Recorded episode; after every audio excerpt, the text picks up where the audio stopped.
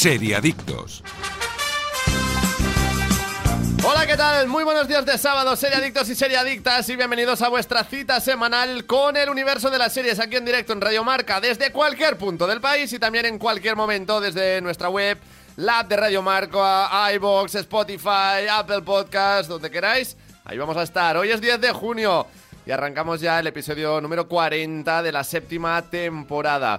Yo soy Marvila y un día más me acompañan los especialistas más especiales del mundo de las series. Aida González, ¿qué tal? Muy buenos días. Y Daniel Burón, ¿cómo estás? Buenos días, chicos. Muy bueno, bien. sé que vosotros sois los eh, bueno, los especialistas más especiales del mundo de las series, pero estamos en Radio Marca y hoy se juega la final de la Champions League entre el Manchester City y el Inter de Milán. Dani, supongo que estabas al día. Hombre, hoy trayendo la serie que traemos, Lo habíamos ¿cómo no voy a estar al comentado. día, no? Sí, porque desde el programa de series más importante de todo el país, hoy vamos a hablar de Ted Lasso, una serie de Jason Sudeikis y Bill Lawrence, disponible en Apple TV Plus. Que, bueno, la semana pasada llegaba a su final y es una serie relacionada con el mundo del deporte, un entrenador, varios, va- varios fracasados en esta trama. eh, hemos traído las dos temporadas anteriores. aquí. Cameo de Guardiola en esta Sí. tercera. Bueno, ya hemos dicho, pues hoy es el día. ¿Con quién vas, Aida? ¿Con el sitio o con el Inter? Yo siempre voy con el City. ¿Y tú, Dani? Yo, también con el City. ¿eh? Yo también, soy muy ¿Sí? del City y muy de Oasis, ¿no? Que es el grupo que mejor identifica también al Manchester City y, y le pones Y a... con la película de Manchester frente al mar. ¿no? También, ya que estamos. también, pues ya que estamos, claro que sí. Pues eso, ¿qué tal la última temporada de Ted Lasso? ¿Qué os ha parecido? Eh, yo, de hecho, bueno, voy a hacer un spoiler. Yo le he puesto un 6 y medio porque a mí la serie ya me ha cansado. Lo he comentado también antes con Sí, Dani. estamos antes todos empezar. un poco igual, pero yo creo, y creo que es la primera vez, eh, hablando de Telaso al menos, que yo estoy el que estoy más entusiasmado de los tres. Pues puede ser que sí, ¿eh? Me ha Puede ser gustado más sí. que la segunda temporada, puedo decir. Y no es una serie, por si alguien nos está escuchando, que sea exclusiva para futboleros, no. No, todo no, no. Dani, de hecho, no lo es. Exacto. Yo no soy futbolero y es una serie que veo y que, y que me he tragado entera en una semana y son bastantes episodios, ¿no? o bastante largos 12, al menos. 12 episodios son. Pues hoy hablaremos de Ted Lasso, esta última temporada, y, y al final también pues haremos un poco de balance de las tres que nos ha dejado y también estaremos acompañados de Jordi Moreno en el control técnico, nuestro Ted Lasso particular y más fan del Inter que nadie, oye, me parece. Así que Le falta bueno, bigote a Jordi, ¿eh? Sí, también. Bueno, ver, no le quedaría mal, solo te digo claro. Que, que es cuestión Jordi, de para la probarlo. semana siguiente... En fin, pues vamos a empezar ya el programa de hoy, donde además también vamos a repasar las eh, mejores noticias, las más destacadas. También todo ello estará acompañado por los mejores patrocinadores. Pero antes tenemos que hacer una breve pausa que veo que estamos sin agua. Así que vamos a coger las cantimploras y ahora volvemos. Estás escuchando Seriadictos con Marc Vila, Aida González y Daniel Burón. Que tu carril siempre es el más lento es tan cierto como que los frescos triunfan en Aldi y cerca de 9 de cada 10 de nuestros clientes los incluyen en sus compras. Cámbiate a Aldi y disfruta hoy y siempre de precios bajos en todas nuestras frutas, verduras y carnes de calidad. Más información en aldi.es. Precios siempre bajos, precios así de Aldi. Hola, este es un mensaje de tu yo del futuro. Y nada, decirte que vas a estar en la playa, tomando el sol, descansando, escuchando el sonido del mar. Bueno, todo esto si reservas ahora con Vueling, claro, porque por muy poco podrás disfrutarlo. Entra en Vueling.com o en su app y reserva un vuelo a uno de los más de 95 destinos al mejor precio. ¿A qué esperas? Seriadictos, el programa de radio para los que dicen que no ven la tele.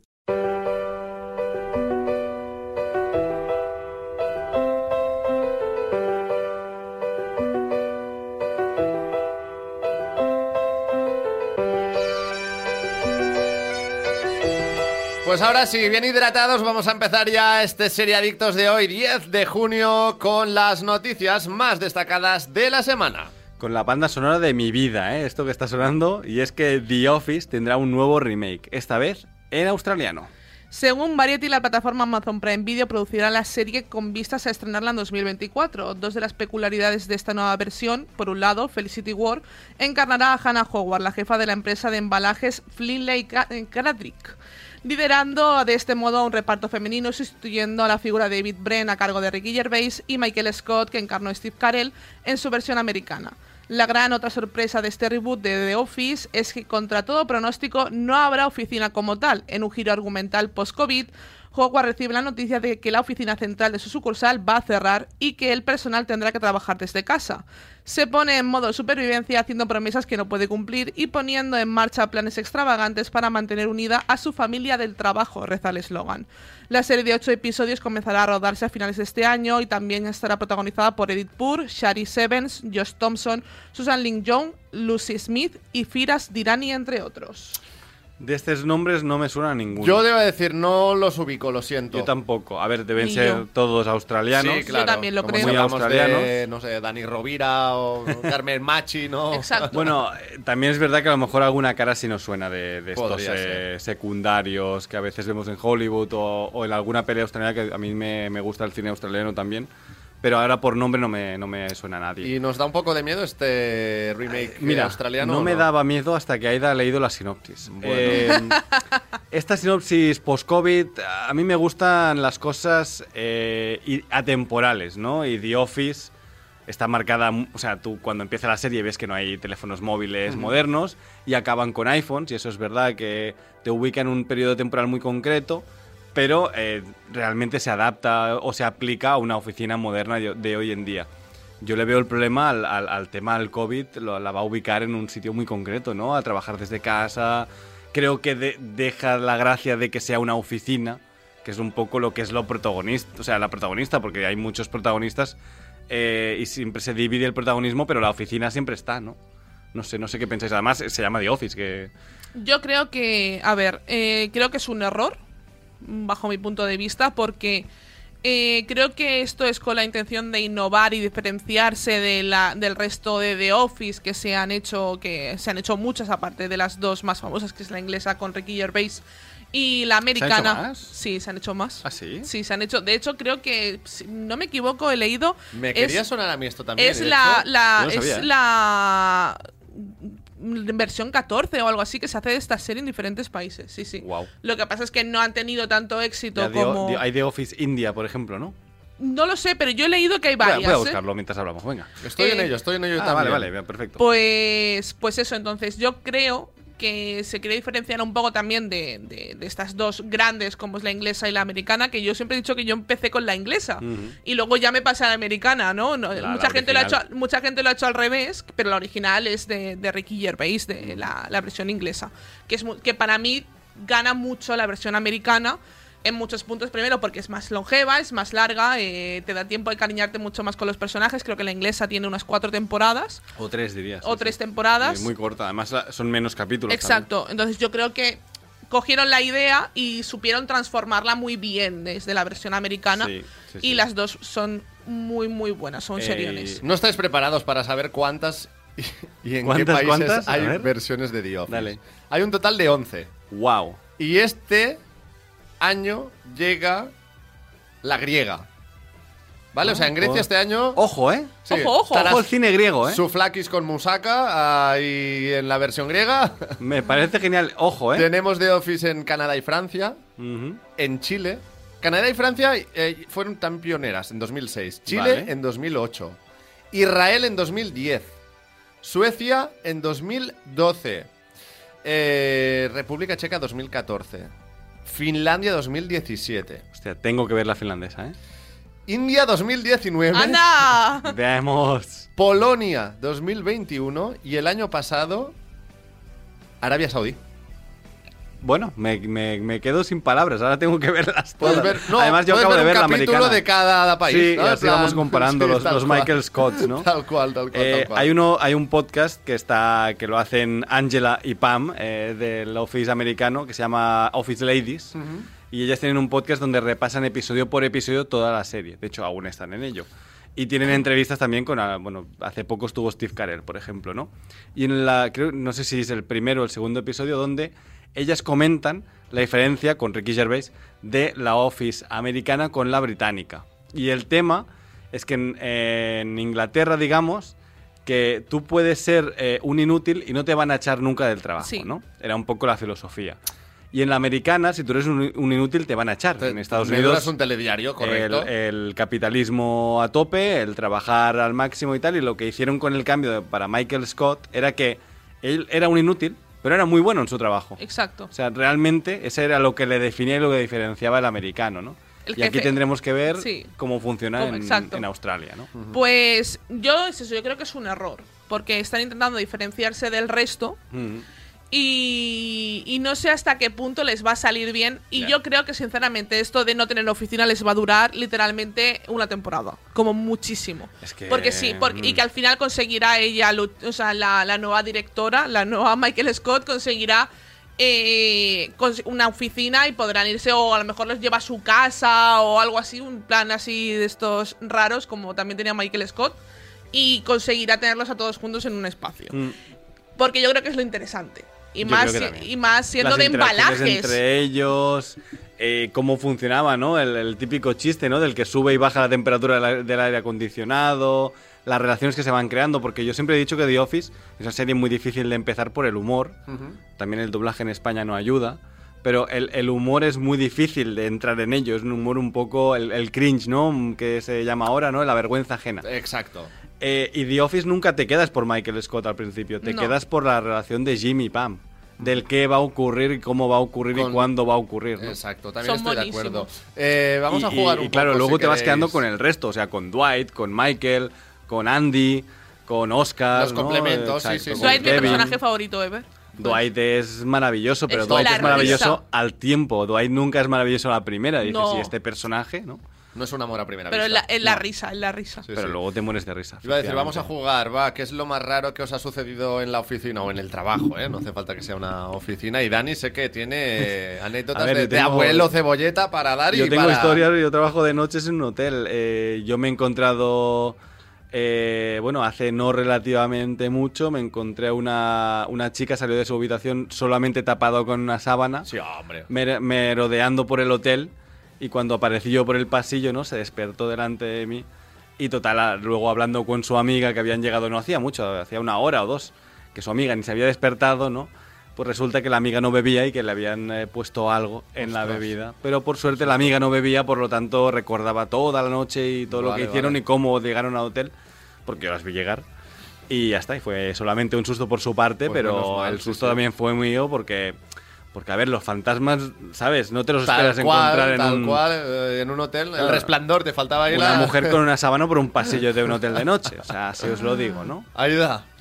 Pues yo ahora mismo, bueno, yo lo que más recuerdo cuando trabajaba en Codeta Arena, en el, en el videojuego, eh, de estar jugando al ping-pong, pero era un ping-pong de, de, de silla.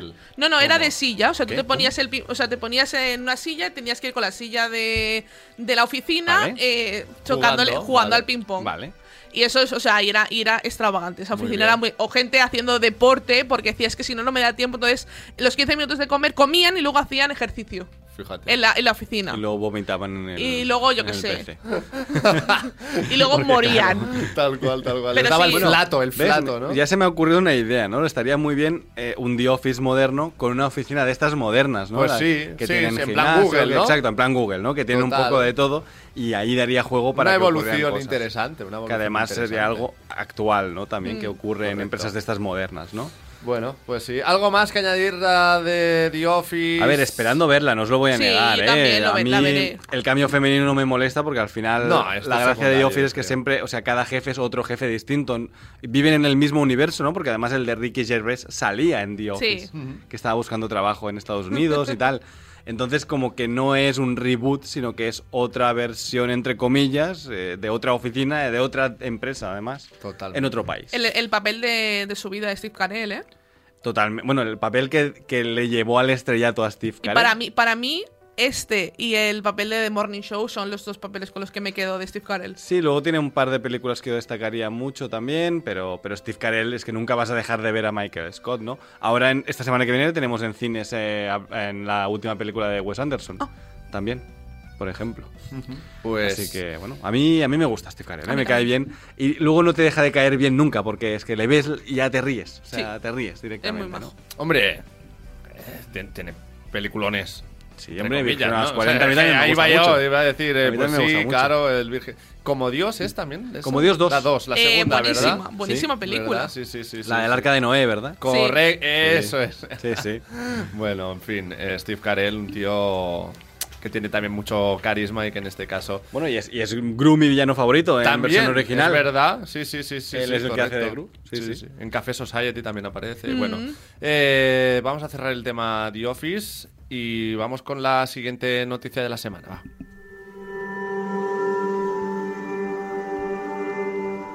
Perry Mason es cancelada de forma fulminante por HBO. La aclamada serie se queda sin final y no tendrá temporada 3. HBO ha decidido no renovar Perry Mason por una tercera temporada, dejando así sin final a la serie protagonizada por Matthew Rhys.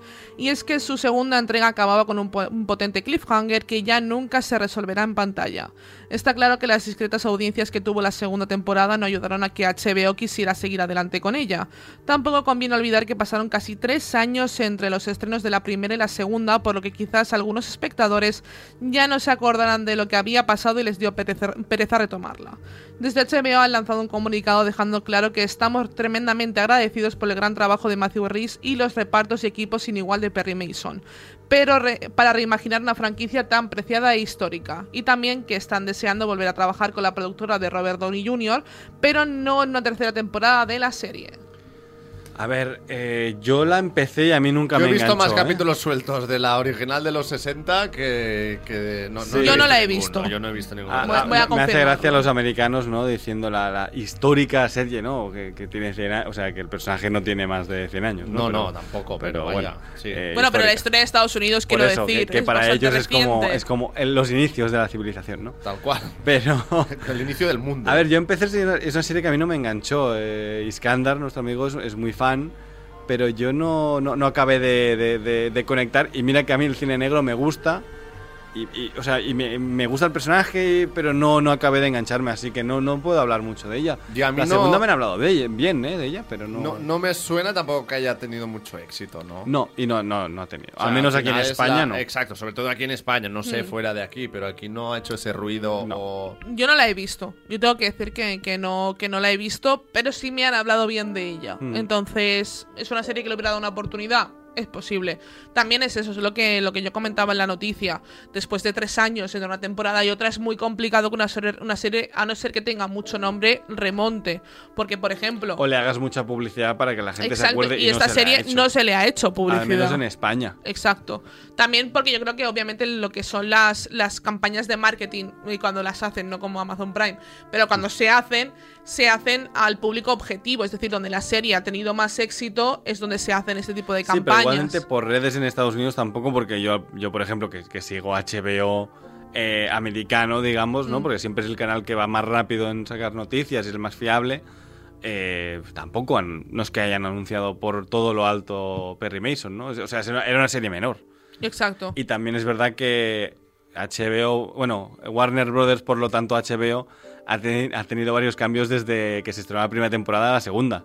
Cuando estrenó la primera era de AT&T y ahora es de Discovery. Ya. Ahora en Estados Unidos ya se llama Max y tiene otros dueños. Otros dueños que han quitado cosas de la plataforma. Sí, sí, con sus criterios y con... Exacto, claro, que, están reimaginando la marca HBO y la marca Max y, y que a lo mejor han dicho, mira, esto no nos da Pues- suficiente. Pues listo. Está el tema de la huelga de guionistas ahí a tope, con el tema de las licencias, ¿Cómo lo de la transparencia. Ahora, ahora lo hablaremos. Luego hablamos de ello. Ahora sí. hablamos, ahora hablamos. Luego hablamos de ello. Y, y nada, con el tema está la transparencia de las... de la- bueno, ahora hablamos de ello. O sea, Pues pero, sí. pero básicamente que es una serie menor, que yo creo que, claro, no ha dado más, ¿no? Yo también lo creo. Me sabe mal por la gente, porque a mí este tipo de cosas me sabe muy mal por la gente que sí que sigue este tipo de series y se queda como. Sí, sí, claro. Wow, ya está. El día que me digan, no hacemos Perry Mason para sacar antes la Casa del Dragón, te diré, cancelala ahora mismo. Ya, sí, sí. Pero claro. el día que me digan no hacemos Perry Mason, pues me sabe mal para el fan. Al final mí es el que lo sufre, ¿no? Sí, exacto. Bueno, pues vamos eh, ya a hablar de esta huelga de guionistas, pero antes, ojo, hay que desayunar y por eso tenemos que hablar de Actimel, ya que Actimel es nuestra mejor ayuda a nuestro sistema inmunitario. Porque ¿sabías que Actimel lleva más de 30 años investigando el sistema inmunitario para encontrar la fórmula más completa? Además también de que es el único con contenido en vitamina D, vitamina B9, hierro y zinc y tiene una espectacular gama de sabores. ¿Cuál habéis traído hoy, Aida? A ver, enséme el tuyo. Pues yo he traído el de vitamina C, el de naranja, Muy bien. porque lo único que no se cancela en este programa es el Actimel. Sí, señor. Dani. Yo, como te robé la semana pasada, aún tengo del natural. Ah, porque amigo, bueno, amigo. es clásico, nunca falla. Infancia pura. Infancia desde el sabor, en el, del momento que te toca el sabor en la lengua, ya, ya, Ya Ya está, estás. ya está ahí transportado. Al Exacto. colegio, al patio del colegio, ahí, en ese momento, total. Y Pues yo tengo el de fresa y plátano, que es buenísimo. Es que además, ahora ya que estamos entrando en esa época de decir, ¿me pongo pantalón largo o corto? Mm, ¿Chaqueta o sin chaqueta? Pues con el Actimel de fresa y plátano es esa sensación que dices, lo tengo todo. Exacto, Todo lo y tengo más. todo. Pues nada, más información también la encontraréis en actimel.es. Actimel.es.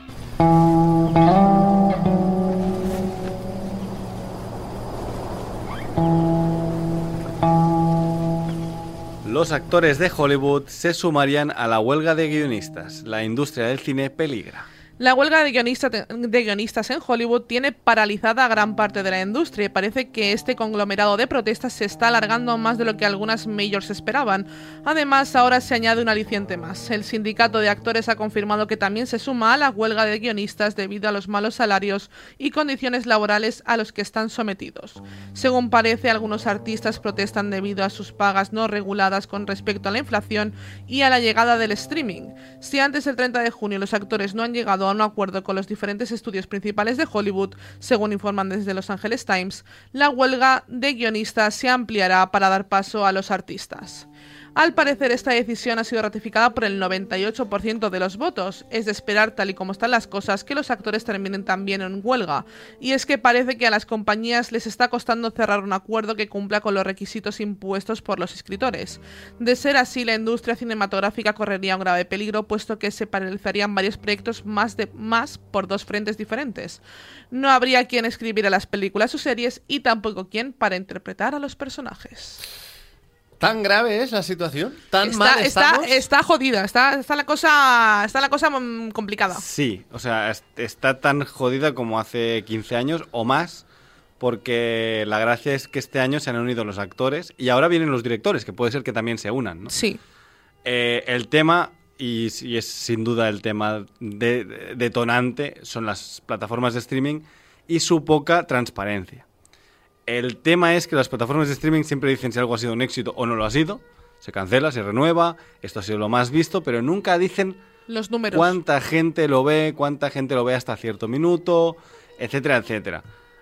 Eh, con el EGM o con la... O sea, al final en la televisión te decían, pues tanta gente lo ha visto y estos son los anuncios y tanto nos han pagado los anunciantes, ¿no? Por lo tanto, se podía saber cuánto dinero hacía. No me acuerdo qué guionista lo, comentaba en el podcast de, Kevin Smith, ¿no? Que comentaba que alguien había hecho el cálculo, alguien de- del sindicato de guionistas, de cuánto dinero tiene Netflix con, solo con los suscriptores. El tema es que les salían números absolutamente desorbitados, cosa que no justifica el que luego les recaneen a ellos eh, eh, eso, ¿no? No pagarles por si algo ha sido un éxito. O sea, yo creo que tienen que llegar a una especie de acuerdo en el que si algo es un éxito, Alicientes. y- Exacto, o sea, sea- hay alicientes. No, no es que cada vez que alguien clique encima de la serie le vaya a cobrar eh, sus royalties cada uno o cada gente que tiene co- que cobrarlos, pero sí es verdad que ciertos alicientes por los éxitos estarían bien, por Sí. ejemplo. Y que luego, eh, es verdad que comentaban que antes se cobraba menos en televisión por un guion, ¿no? O por, o por un guion de una serie, pero cobraba los royalties por, por los anunciantes. O sea, al final, si tú... Friends, o sea, hay guionistas de Friends que no han trabajado más en su vida. Porque con eso tenían un sueldo de clase media, de clase media de Estados Unidos, que es clase alta en España. Mm, Bastante alto, yo diría. Exacto. Para lo que es. Solo por haber escrito eh, episodios de Friends y nunca más han vuelto a trabajar, ¿no? Eh, el tema es que con las plataformas de streaming lo que te pagan es un poco más, pero te lo pagan por adelantado, pero nunca más vuelves a cobrar. O sea, eso ya es algo que has hecho y que tienes allí y que ellos pueden hacer, quitar, modificar o lo que sea. Tú ya has cobrado, ¿no? Y en el caso de los directores igual. Y el de los productores seguramente sea igual, porque pues, si no hay transparencia, Claro, ¿qué te claro. van a decir, no?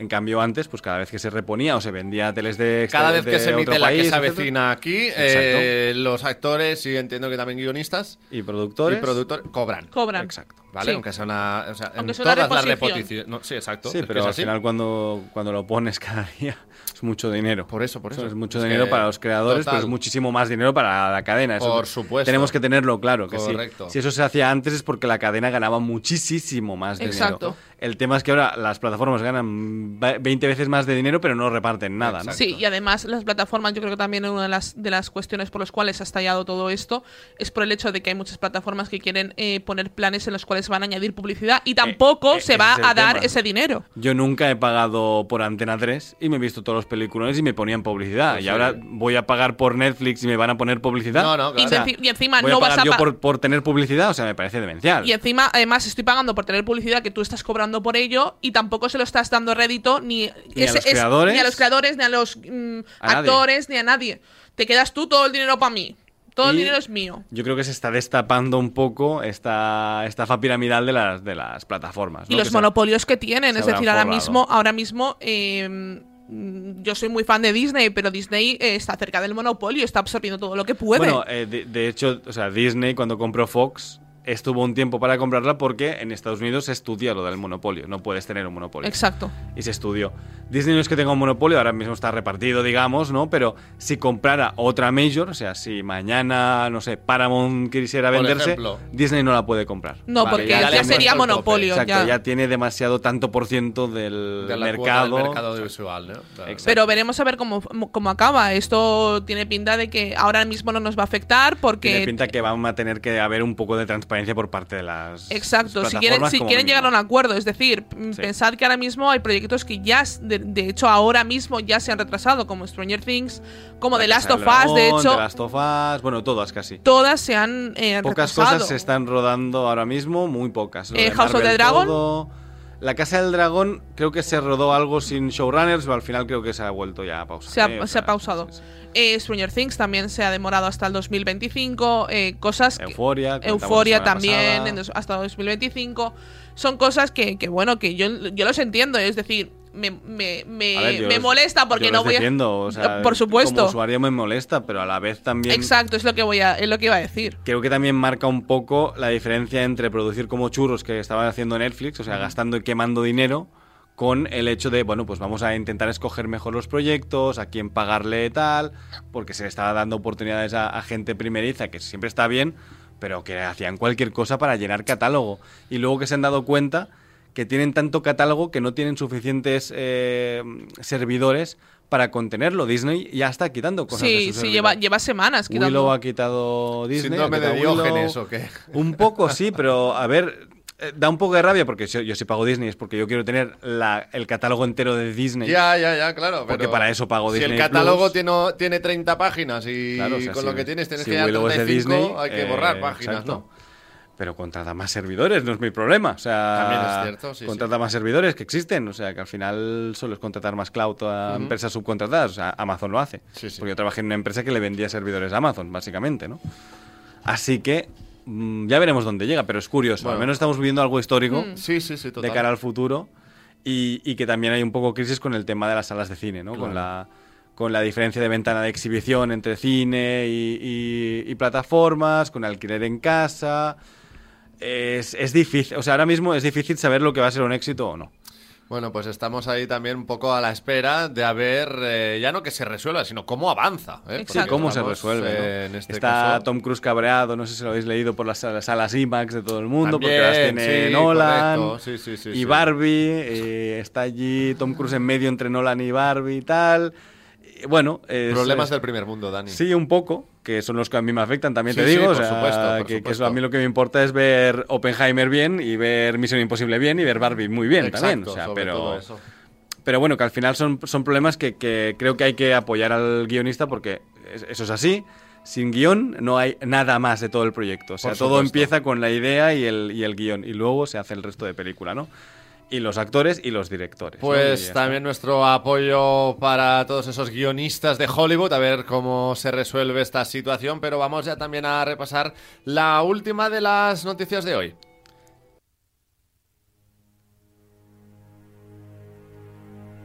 Stephen King quiere que La Torre Oscura de Mike Flanagan en Amazon sea una realidad.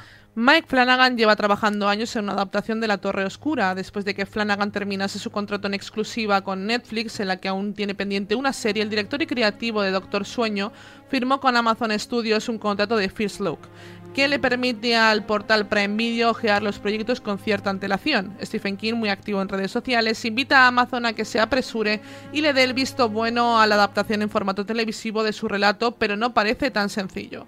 Netflix intentó adaptar La Torre Oscura hace años, poco tiempo después del fracaso de la adaptación cinematográfica con Matthew McConaughey y Idris Elba, pero no tuvo suerte.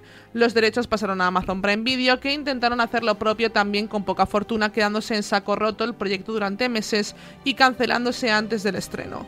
En este escenario y con Flanagan en Amazon Prime, todo parecía que iba a tener un final feliz, pero el director en declaraciones recogidas por medios estadounidenses se sinceró y alentó a la prudencia. En estos momentos, la Torre Oscura no tiene un estudio detrás. Bueno, a ver, eh, Mike Flanagan bien, Sí. Diez. muy bien, ¿no? muy Pero bien. La Torre Oscura es un proyecto maldito. Pero claro, La es que Torre Oscura es el proyecto aquí- maldito de Guillermo del Toro, por ejemplo. Es otro de los proyectos malditos de Guillermo del Toro. Es otro, bueno, es- se, se ha intentado adaptar. Se adaptó. Se adaptó en una película regular. regular. Se ha adaptado en cómic, pero en imagen real es, es una serie muy cara, también es verdad. O sea, es un mundo muy caro de hacer. Pero tampoco es un, o sea, tampoco es un mundo tan extremadamente caro de hacer que no se haya hecho ya. mm, Ya hay otras No lo veo que mucho más, cosas, mucho ¿no? más complicado que Sandman, por ejemplo. que Sandman o que Fundación o que, o sea, son, son series, o sea, son series que se han hecho y se pueden hacer. Y hoy en día con la tecnología no son tan caras, ¿no? Pero eh, me sorprende lo de que no haya ningún es estudio que- detrás, es o que sea... ahí está. Pero me sorprende mucho lo que no haya un estudio detrás cuando se, precisamente, creo que fue Mike Flanagan, dijo que sí, que estaba en ello, ¿no? Sí, y Stephen King ha dado el ok, eh, está muy in dentro de, de- del proyecto, pero parece que a lo mejor lo primero que le ha llegado de Mike Flanagan no ha convencido tampoco a Amazon Prime Eso y que esté ser. volviendo a rehacerlo. O Porque... puede que Mike Flanagan esté de, de huelga y, y de momento Amazon haya dicho, hasta que no se resuelva esto, yo esto aún no lo he comprado, ¿no? Pues también podría ser, ¿eh? No, También no- podría ser. No me También. extrañaría. Lo cierto es que, insistimos, ¿no? En este caso somos muy fans de Mike Flanagan. Sí, Mm, Pero cuidado, cuidado que también una mala tarde, eh, La la, tiene- expresión, la, la tiene, tiene- con- la tiene todo, todo el mundo, sí. Y con la Torre Oscura, pues también muchas, muchas dudas, Veremos. ¿no? Ver, es sería una pena, Con ¿eh? todos estos Pero- nombres que hemos repasado también. mm, que yo la verdad es que yo la verdad es que tengo muchas ganas de verlo. Eh, yo en La Torre Oscura tengo que decir que no me he leído los libros. Me gustaría leerme, os he leído mucho de Stephen King, pero no me he leído los libros de La Torre Oscura. Es una saga también larga. o sea, Sí, sí, sí. Es decir, tengo ganas de entrar, pero no, no, no, no he tenido la oportunidad, ¿no?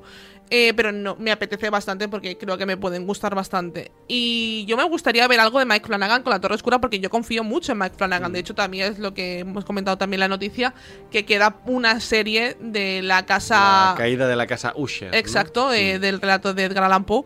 Eh, para Netflix, a ver cómo, cómo funciona, porque Que la última serie de se- Mike Flanagan fue un poco regular. Que en tampoco se ha Netflix. anunciado mucho tampoco. O sea, Eh, no, no, hemos yo creo que Netflix nada, en el ¿no? momento en que se ha ido ha dicho, mira, lo voy a tener aquí para sacármelo de encima y Bueno, me va a dar bastante igual. Yo creo que ahora, o sea, yo creo que ya se hubiera anunciado. Es verdad que Netflix está anunciando todo muy, muy cerca bueno, de su tenemos el, estreno. Tenemos el To Doom ahora dentro de poco. Claro, es que puede ser que se lo hayan guardado para el To Doom y también hayan repartido estrenos, que esto lo hemos visto ya que lo ha hecho Disney ya, que ha retrasado estrenos porque la huelga de guionistas te está retrasando proyectos, por lo tanto, en vez de tener una, dos cosas cada mes, ahora tendrás una cada mes, ¿no? Exacto. Hasta más tarde. Y, y a lo mejor también se han guardado eso como diciendo, bueno, la casa Usher os dejamos una imagen para el To Doom, luego ya sacaremos el tráiler un, Hasta mes y medio antes. hasta octubre no la vamos a ver. Y seguramente octubre, que es muy buena época para estrenarla, pues la estrenamos, ¿no?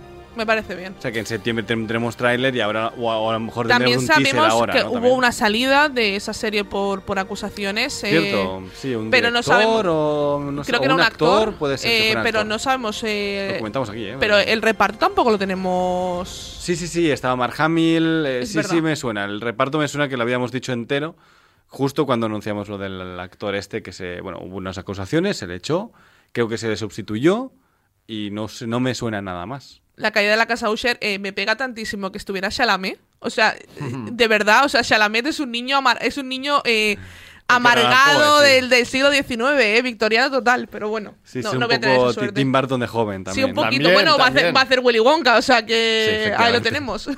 Muy bien, chicos, eh, ¿qué os parece si hacemos una pequeña pausa y a la vuelta ya hablamos de Ted Lasso? Venga. Pues venga, vamos allá. Pulgar Vamos. arriba, deditos like. Venga, pues pausa y ahora volvemos con Ted Lasso. Seriadictos, porque las series son cosa seria. Tomo Actimel cada día para ayudar a mi sistema inmunitario. Y claro, también por nuestra hija, para que vaya al cole preparada para darlo todo y más. Con vitamina D, B9, hierro y zinc, Actimel. Ninguno ayuda más a tu sistema inmunitario.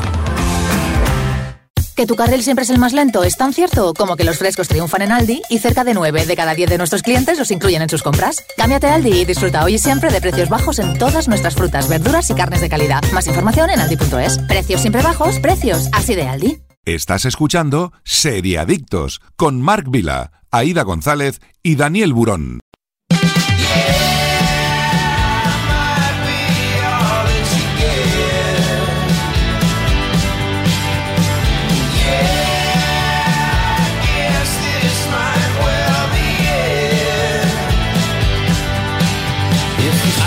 Pausas son cualquier cosa menos pausas, ¿eh? porque no ha habido prácticamente tiempo a coger aire que vamos a adentrarnos ya a analizar la serie de esta semana. Este Lazo que estrenó su tercera y última temporada, pues precisamente la semana pasada.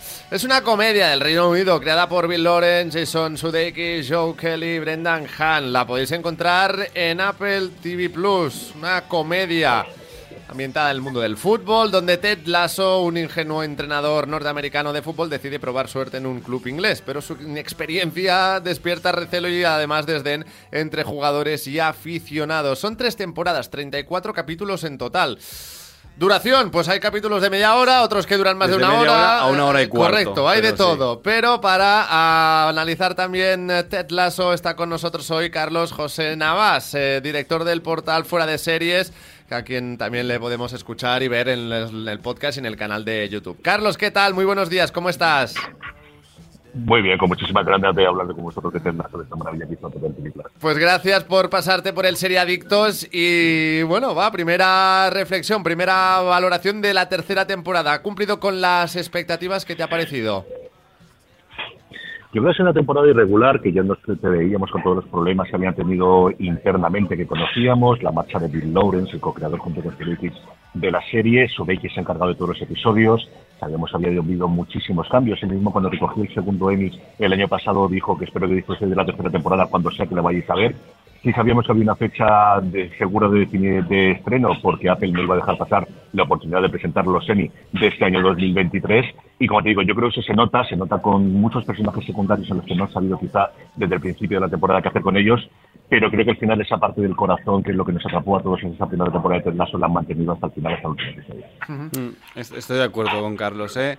Eh, eh, aun, aún y así creo que han sabido hacer más cosas que en la segunda temporada, que creo que allí se les fue absolutamente de mano y, empezaron a sacar secundarios uno detrás de otro. A esta temporada lo han hecho, pero es verdad que hay tramas más interesantes. Y como dice, yo creo que el mensaje de la serie, que es eh, este mensaje de buenismo y de que eh, esta frase en inglés que siempre se dice, ¿no? Be kind to each other, ¿no? Lo de ser, ser eh, Bueno sí, con- bueno con, con con los demás sí, y los demás sean buenos contigo, ¿no? Eh, creo que eso le gana. Tiene un mensaje muy bonito y que pese a que luego tiene cosas que a mí me, me sacan de quicio, eh, la serie tiene un mensaje tan bueno que traspasa todo eso y te deja buen sabor de boca. Yo, yo he acabado contento con ella, ¿eh? Aida. Pues yo voy a decir que a mí Ted Lasso eh, me gustó mucho, mucho, mucho, mucho su primera temporada. Me, me encantó, me enamoró. La segunda me pareció que era bastante irregular eh, en muchos Sí. puntos, eh, pero siguió convenciéndome. Eh, pero esta tercera temporada eh, tengo que admitir que Ted Lasso ha dejado de ser mi lugar feliz y me, y me ha cansado. Esta, esta tercera temporada me ha cansado y eh, me han interesado pocas tramas dentro de, de- de esa temporada y me alegro de que haya terminado porque yo, por ejemplo, no me Una acabo- cuarta no la hubieras aguantado. una cuarta no la hubiera visto. Ya. Yo no, no, ¿No os cansa el tema de la salud mental en Lasso ya? O sea, Sí, un poco. Ya- yo. ya basta. Ta- o sea, no, no Realmente. Está, Ted Lasso no estás tan mal, ¿sabes? Sí, Tan simpático y tan amargado por dentro no se puede estar. Pues también. Todo el rato. Pues No también, sé. también. Todo el Ca- rato. Carlos, decíamos antes de empezar aquí, pues eh, también, eh, fuera de micro, que la tercera ha estado mejor que la segunda, pero que aún así no es una serie que a lo mejor ha ido de, de más a menos. Es que la primera es su mejor temporada, Claro, también exacto. es verdad. claro. Donde también mm, los personajes tal vez no hayan estado a la altura. O sea, Jason Sudeikis sí. Ted Lasso, el propio Ted Lasso. Ah, yo creo que yo creo que ahí juega en contra el hecho de que la primera fue un fenómeno que nadie esperábamos. Al final, Apple se presentó con una serie, sobre todo, eh, con un catálogo inicial, sobre todo de dramas, con grandes estrellas de Hollywood. En comedia había hecho una serie que a mí me había gustado mucho, y por eso me acerqué a Ted Lasso, de hecho, que era Mythic Quest, pero siempre estando de tapadillo, y más por el, el tema de que tenía Roma Martini. Yo recuerdo que Ted Lasso la primera temporada la vi antes de que se estrenase, que nos facilitaron el, el visionado previo desde Apple TV Plus, y a mí me encantó, pero tenías esta sensación de seré solamente yo y será claro. Recordemos también la circunstancia en la que se estrena, en pleno confinamiento, ya saliendo del confinamiento, pero cuando la vi yo, todavía era la parte del confinamiento duro. Y yo creo que se dio esa simbiosis que yo todos recordamos y todos hablamos de ello, de ese lugar feliz que contaba ella, ¿no? Desde que se convirtió para muchísima gente y el boca oreja funcionó extraordinariamente bien en una plataforma muy minoritaria a nivel global, pero especialmente en España como es Apple TV Plus, y yo creo que estar a las, esas expectativas es que ni ellos lo esperaban. Y es muy, muy complicado, porque al final no de- de- dejemos de, de olvidar que esto nace de una serie de anuncios, que era un personaje que se había inventado para anunciar que llegaba al fútbol europeo a Estados Unidos, y eso ha costado mucho hacer la segunda y la tercera. Yo creo que tenía el listón muy alto, y ese mar de la segunda temporada, cuando tienes una, recordemos por ejemplo el cuento de la quizás lo primero que viene a la cabeza también hablando de series que recientemente ha llegado de Jeremy, es que es muy, muy complicado el poder tener una segunda temporada después del exitazo que tuvo la primera. ¿Cómo definiríamos su tipo de, de humor de la serie? A ver. Es un humor muy blanco, realmente. Sí, Yo creo que es bueno, un- y, y es amable.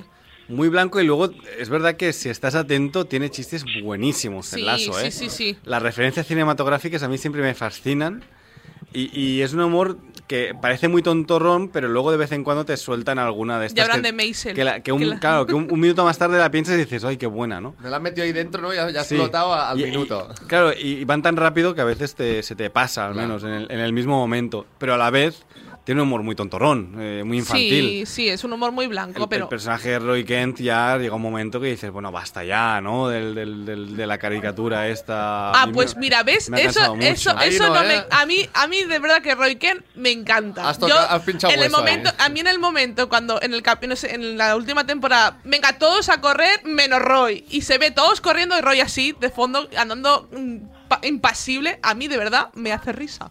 Yo el personaje de Roy Kent me hace mucha risa porque Yo me no- parece un hombre tan contenido, pero que a la vez es tan sentido, no sé, a mí me, a mí me hace mucha risa. No sé, no puedo con él. no puedo- y, y con el que no puedo ya es con el. Con el Nathan, ¿eh? Nathan Shelley ya, o sea, que no puedo con él. Lo siento mucho. Carlos, ¿qué personajes destacarías de la tercera y última temporada de Ted Lasso? A mí me ha gustado mucho lo que han hecho con Trent Creed de The Dependent, Sí. que al principio era un personaje no secundario, sino cuaternario, ¿no? De estaba para hacer las primeras preguntas cuando llegaba Ted Lasso inicialmente a esa rueda de prensa y para sacarle los colores, que era lo que se hacía en Sí, los y- anuncios y de la un poco villanesco, ¿no? inglés allí. Claro, y esa transformación que ha tenido, evidentemente todo lo que me gusta y ver, y que hemos de decir que yo coincido con Aida, a mí, por mucho que lo haya exagerado, me sigue sacando una sorpresa cada vez que sale. Pero ese yo creo que es una evolución de personaje de ver de, oye, tenemos un buen actor, tenemos un pelazo, o sea, yo creo que es una cosa fundamental que ellos descubrieron, tenemos este pelo que tenemos que aprovechar, y a partir de ahí, en lo que hicieron de la segunda temporada, y especialmente en la tercera, a mí me ha encantado lo que han hecho con ese personaje. A mí también me ha gustado. A mí Cream ha sido mi personaje favorito de esta temporada, ¿eh? tengo que decirlo. Sí.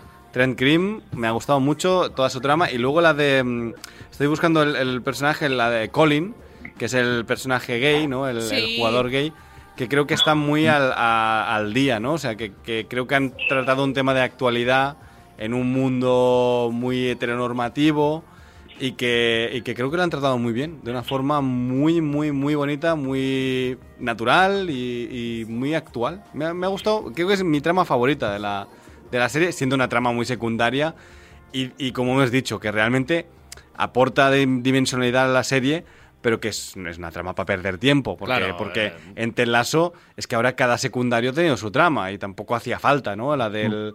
eh, ¿cómo, cómo se llama? El, el- el portero, el... Es que el, el Van Damme, ¿vale? Para Van Damme. a- Van Damme, o sea, por favor, ya, ba- basta, ¿no? Es que parecen los jugadores niños de 12 años. En ese, en ese equipo. Bueno, 12 demasiado maduros para tener 12. A mí también me gusta mucho la evolución del personaje, que ya la vimos en la anterior temporada. Eh, la del jugador este que, que empieza a entrenar con Roy, que, no, que antes era la estrella del equipo. Sí, el, el nuevo- sí, la estrella del equipo. Sí, no Y, a, cómo mí este, a mí este personaje en la primera temporada es odioso y luego eh, la segunda evoluciona mucho también con la relación de su padre, Jamie, con la relación de su padre y tal, que vemos que realmente lo machacaba mucho y que luego aquí vemos como quiere sacar la mejor parte, la mejor versión me de sí mismo. A mí, la, a mí la verdad es que esta temporada me ha gustado mucho ese Sí, sí, a mí también. No ha estado mal Guardiola en ese cameo, ¿eh? Eh, a mí me ha gustado Guardiola en el también, cameo, eh, me ha eh, hecho gracia. la Guardiola en el eh. Etihad, eh, a ver hoy si ganan que la final, pero de Guardiola momento... es un poco, es un poco telazo, en realidad, ¿no? Bueno, eh, No tan simpático, no, creo yo. Yo diría que tiene sus Digo, momentos, digo ¿eh? con su equipo, ¿eh? con sus jugadores, ¿eh? no, no con la prensa y tal, pero eh, parece que el cariño que le tenían los jugadores a Guardiola es un poco el que Sí, le tiene el verdad, equipo de Richmond a Ted Lasso. Sí, ¿eh? sí, Sí. sí, también. En ese aspecto. Te lo compro. De- Y- O sea, ese, ese momento entre Ted Lasso y Guardiola me ha parecido un momento el de admitir de, hey, Guardiola forma parte de Ted Lasso de alguna forma, ¿no? Y el propio Guardiola que decía que era muy fan de la serie, ¿eh? que era un show que veía con la familia, sobre todo también a, Hombre, si- ya Guardiola no es fan de la serie, ya ¿para quién es la serie, no? Sí, sí, correcto, pero podría haber sido, oye, pues no tal, pero Mm. voy a hacer el cambio igualmente, no pasa nada, ¿no? Pero, pero sí, sí, sí, otro fan de Ted Lasso, en este caso, Pep Guardiola, el entrenador del eh, Manchester Además, City. Richmond eh, es blaugrana. O sea, Es que ¿Qué tiene ahí? La Hay camiseta de. Richmond. Ahí viene, ahí viene. Yo también le he encontrado ahí algunas cositas, no lo ¿eh? habéis pensado nunca, digo, joder, aquí. Hombre, pues sí, también, también es verdad.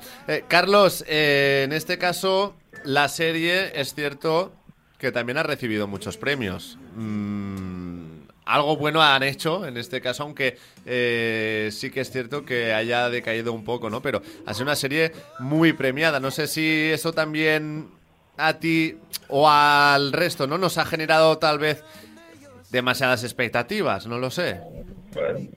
No, no, no, es que haya recibido varios premios, que ganó dos veces seguidas el Emmy y es la serie que ha colocado en el mapa TV Plus, es decir, todo el mundo la referencia, todo el mundo si se piensa suscribirte es esa y la gente que todavía busca en internet series porque no se quiere suscribir, esta es la sola que buscan. No buscan sí, no buscan The Morning Show, Fundación. Deberían buscar sí, ¿eh? de También te digo. está hablando mucho ahora. Sí, sí, yo no te digo, que- pero, pero es realmente Sí, es así. sí. Recordar que salieron con cuatro o cinco series de 100 a 200 millones de dólares, con nombres propios como Jason Aniston, como Jason Momoa en el momento más álgido de Momoa después de Aquaman, y realmente la que fue el pelotazo fue el Ted Lasso. Sí. Y no ganas dos veces seguidas. Ya Es no que- solamente el, el premio Emmy, sino toda la cantidad de secundarios y la cantidad de estrellas y potencia que hay. Es decir, yo creo que Tim que hace que de Jamie Tart, es un tío que tiene un recorrido espectacular. Evidentemente, Hannah Waddingham, aquí hemos visto Mm. recientemente presentando Eurovisión, Sí. era una actriz que yo lo que le recordaba de ella era la monja que iba delante de Cersei en Juego de Tronos diciendo same, same, same con la campanita. Eso es lo único que había visto en gran pantalla o en grandes proyectos. Juno Temple llevaba años sin hacer nada también. Sí, había sido muy conocido de más joven, pero yo creo que tienes, más allá de eso de X, y era un tío muy conocido en Estados Unidos por Saturday Night Live, pero que aquí lo presenta más y no era un cómico especialmente conocido. Yo creo- y ya no decimos nada a Brett Goldstein, que ya no solamente como actor, sino su faceta como guionista, y yo creo que se va a meter en dirección dentro de nada y tiene un podcast, por cierto, sencillamente maravilloso de las películas que se haría antes de morir o que vería antes de morir. Yo Bueno, creo que tienes eh, al menos 10, 12 personas yo creo que tienes 10, 12 personas que, dependiendo de las, 12 de las dos próximas dos, tres decisiones que tomen, pueden tener una carrera fulgurante en el futuro, que es lo que siempre ha hecho la televisión, que es no traer estrellas como es la, la cosa última, sino crear estrellas Crear que estrellas. posteriormente tengan una carrera. Eh, Brett Goldstein también, que, que a partir de ahora estará en, en el UCM también, ¿no? De Marvel, que bueno, pues es, es, es un, es alguien que ya ha da- ha dado el salto, digamos, ¿no? Y, y, y, por cierto, Jason Sudeikis tiene una, una comedia, una gran comedia del- de, los 2000 que es Somos los Miller. Sí. Ah, es verdad, que sí. es el padre de Somos los Miller. Sí, sí, sí, O correcto. sea, que al final, sí, o sea, es alguien que te suena la cara, ¿no? El típico Sí, pero secundario una- de comedia. Pero es que sin bigote me cuesta verlo. Sin bigote ahora te cuesta verlo ¿De porque te has verdad? acostumbrado al bigote, pero me he realmente acostumbrado tantísimo a ese bigote. Es que, Sí, sí, sí, y me encanta que él mismo reconozca que es Ned Flanders. Porque lo es. Sí. Es Ned Flanders siendo el más Ned Flanders de que nunca. Además, eh, de Tennessee, sí, sí. Eh, Ted Lasso al final te contagia un poco, ¿no? Ese buen rollismo. y- Hombre, triste, viéndola no te pones. No, a- a mí- eh, y cuando intentas serlo a mí no me gusta. O sea, yo creo que sea todo el rato... No, pero a mí me- a mí gusta me mucho llega al cómo corazón. la temporada, ¿no? Por ejemplo, con esa, esa comparación entre Nathan y, y Ted con la prensa, ¿no? Ese buen rollismo que gana a la- al enfrentamiento, ataque. ¿no? Y al ataque y tal. Y, y que es como, como creo que hay que enfrentar la vida un poco. Muy ¿no? Mourinho, ¿eh, Nate? Esta temporada. se ha Ah, convertido, se ha convertido en Mourinho. Por ¿eh? cierto, ¿habéis visto el guiño a ¿Por Star qué? Wars que le han ¿Por hecho, qué? no? Esta temporada, el, el presidente del, del club de Nathan, no, no me acuerdo, el, el ex marido de la. Y per- por cierto, ¿La también jefa? cameos de Thierry Henry, ¿eh? Sí. Sí, sí, sí. en- en pues el, el- el- el malo de la serie, el despacho, es, eh, está basado en, el- en la sala del emperador de Star Wars. Sí. De- del retorno del Jedi, totalmente, ¿eh? Ahí con la ventana esta redonda y tal, me, me hizo bastante gracia, ¿no? Muy, muy obvio, pero muy divertido también. Bueno, para ir acabando, eh, ¿os parece que le pongamos nota a la serie, no solo a la última temporada? Para Sí. hacer un ejercicio Sí, de la- lo allá? que la mía bajará, porque claro, a mí la segunda me baja la nota media, ¿eh? También os digo, ¿eh? Mm, venga, pues vamos allá, Dani. Vamos a hacer tus cálculos. Eh, ¿Un 7? Un 7, no está mal. No está mal. Carlos, ¿tú qué nota le pondrías? Yo creo que un 9. Yo creo que si hago el top 10 de comedia, sobre todo si son modernas, casi seguro que estaría ahí detrás. Un 9. Te lo compro también, porque eh, creo que puede ser también un punto de partida o una referencia, ¿no? Que con el paso de, las- de los años también se convierta en... Ojo, yo he dicho que la segunda temporada me bajaba mi No, no, nota, por ¿eh? mi nota era, más alta, ¿eh? Correcto, Antes ¿no? de Pero- tal, pero, pero, pero sí, que- que sea tengo, tengo un recuerdos de Vietnam, de, de, la, o- de la temporada 2, Ya queda- ya queda la mal. temporada 3 eh, tengo que decir que me la ha comido muy bien, muy a gusto. Y que terminé bastante emocionado. ¿eh? El, el- el final del episodio me, me gustó, me gustó mucho el final, sí. Aida. De hecho, me gustó más. o sea, hay, hay un epílogo que me sobraba totalmente. Bueno, pero me gustó mucho cómo ha terminado. Y han sabido terminar una serie de una forma lógica. O sea, creo que narrativamente ha tenido lógica lo que ha ocurrido para que el termine. cierre sí, ha tenido mucho O sea, sentido. lo han movido los hilos para que termine bien. Aida. Pues yo me voy a quedar con. Yo le he puesto a esta temporada un 6,5 y medio porque, como decía antes, me ha cansado. Pero es que las anteriores, para mí, sobre todo la primera, tiene muy buena nota. Así que me voy a quedar con el 7,5 y medio. Venga, pues yo también con el 7,5 y medio y eh, en este caso pues el notable se lo lleva Teta Lasso. Carlos José Navas, director del portal Fuera de Series, muchísimas gracias por haberte pasado esta mañana de sábado aquí en el Serie Adictos de Radio Marca. Ha sido un placer y ya lo sabes, pronto también esperamos poder volver a contar contigo. Muchísimas gracias, Carlos. A vosotros ha sido un placer y nada, siempre que queráis aquí me tenéis. Muchísimas Gracias, gracias, un abrazo. Carlos. Un abrazo. Seriadictos, el programa de radio para los que dicen que no ven la tele. Hola, este es un mensaje de tu yo del futuro. Y nada, decirte que vas a estar en la playa, tomando el sol, descansando, escuchando el sonido del mar. Bueno, todo esto si reservas ahora con Vueling, claro, porque por muy poco podrás disfrutarlo. Entra en Vueling.com o en su app y reserva un vuelo a uno de los más de 95 destinos al mejor precio. ¿A qué esperas?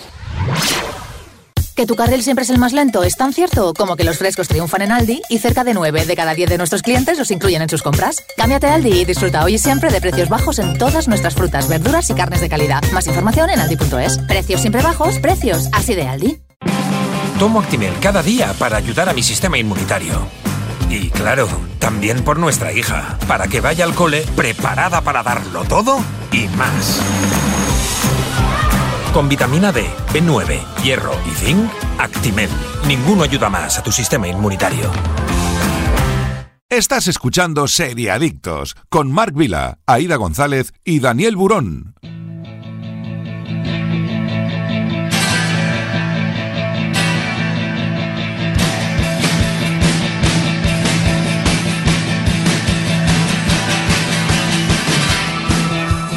Bueno, pues tras hablar de Ted Lasso ahora también bien acompañados con Actimel en Seriadictos os queremos hacer una recomendación para los más pequeños de la casa, pero antes tenéis que saber que Actimel es nuestra marca de confianza y que tomamos cada día para desayunar porque llevan más de 30 años investigando el sistema inmunitario para encontrar la fórmula más completa de vitaminas y minerales.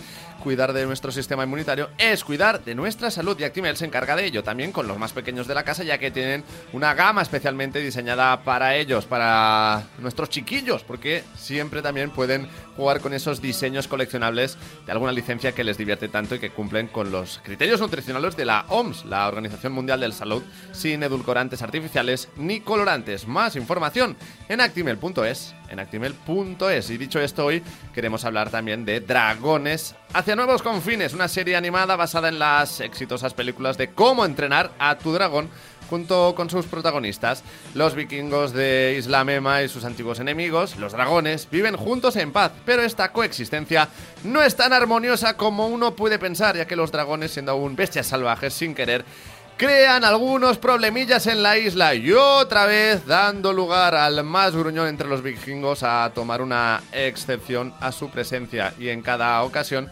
pues corresponde a Hippo y a sus amigos trabajar en una solución para el problema. Yo soy muy fan de cómo entrenar a tu dragón. Es que yo creo que es una serie para todos los fans de cómo entrenar a tu, dragón y también, pues por ejemplo, si los más pequeños acaban de ver las pelis, qué mejor que ponerte esta serie de seis temporadas. Y si no la has visto también. Y si ¿eh? no la has visto también. Es que cuando son- vivía en Finlandia era mi serie de irme a dormir. ¿Ah, sí? Sí, yo dormía en la misma habitación que mi amigo Paul y nos poníamos una silla en medio de la habitación con el ordenador y, y ahí Y ahí, íbamos venga, tirando. Venga, o sea, sí, venga, sí. venga, Uno detrás de otro, tres hacia o cuatro. nuevos confines. Y además, Sí, como esta- dices, eh, Aida, son seis temporadas. que- O sea, Es si os gustan las pelis, está bastante al nivel de las pelis realmente. No, y ¿eh? la animación está muy Sí, bien. No es como las segundas pelis de Disney. De No, no, no, para, nada, para nada, para nada. O sea que está muy bien, yo la recomiendo para los más pequeños, para los de la edad de Dani, de la edad de Mark, la mía, para todo el mundo. sí, sí, no es para todos edad, los públicos. Pero realmente. esta es, exacto, también pensada para Nosotros los éramos más dos señores, pero eh, es para todos los públicos. Sí, sí. Pues con Actimel eh, también queríamos acercaros a esta serie, como decíamos, para los más pequeños de la casa. Dragones hacia nuevos confines.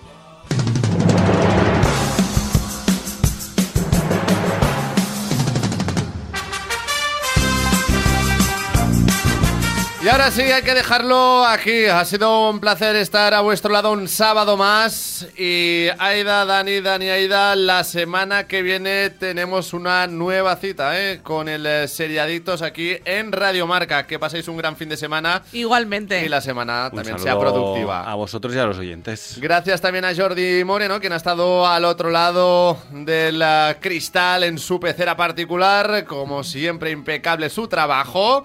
Y gracias, por supuesto, también a los que habéis estado escuchándonos un día más. Es todo por hoy. Volveremos el próximo sábado con más noticias y más series. Pero mientras tanto, ya sabéis, toca hacerle caso a Super Ratón. ¡Adiós! El próximo programa, amiguitos, y no olviden supervitaminarse y mineralizarse.